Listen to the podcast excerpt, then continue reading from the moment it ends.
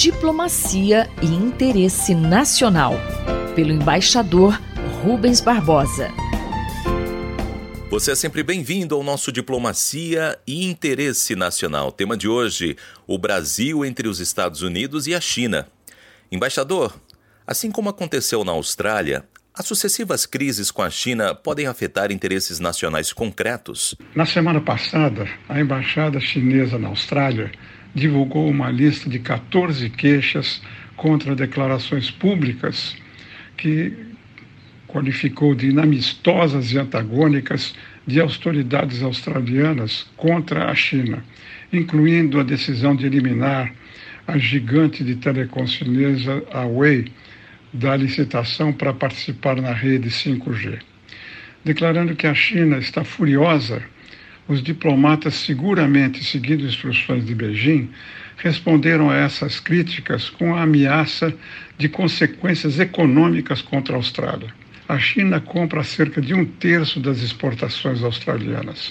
Segundo noticia o Financial Times, a China, nos últimos dias, tornou concreta essas ameaças e impôs tarifas à importação de cevada da Austrália, restringiu a importação de carne bovina, suspendeu a importação de carvão por considerações ambientais e deve aplicar medidas antidumping contra o vinho australiano. Cada vez mais confiante, a China está deixando de lado a política de harmonia no cenário internacional e está passando a defender seus interesses como uma superpotência. Sem abandonar a tentativa de contenção da China na área comercial e tecnológica, o governo Biden, em Washington, deverá procurar um modus vivendi menos confrontacionista com Beijing.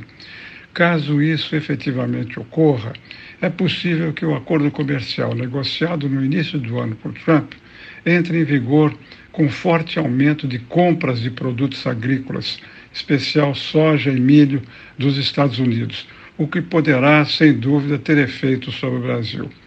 Por outro lado, a China está procurando diversificar suas fontes de suprimento na área de alimentos para não ficar refém dos Estados Unidos e do Brasil.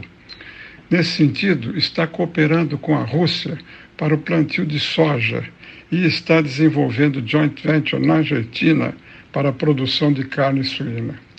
A percepção de que o Brasil será sempre um grande fornecedor de produtos agrícolas e carne para a China tem de ser qualificado por essa nova estratégia chinesa para reduzir a dependência de poucos países em produtos tão essenciais para a sua população.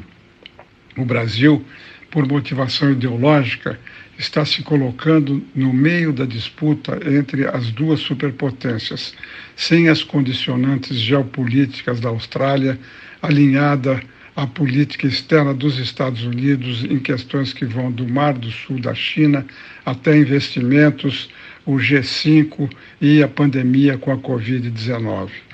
A recente troca de acusações públicas entre o Itamaraty e a Embaixada da China em Brasília aumenta a lista já grande de críticas e acusações de altas autoridades do atual governo ao país, a seu regime e à questão do 5G.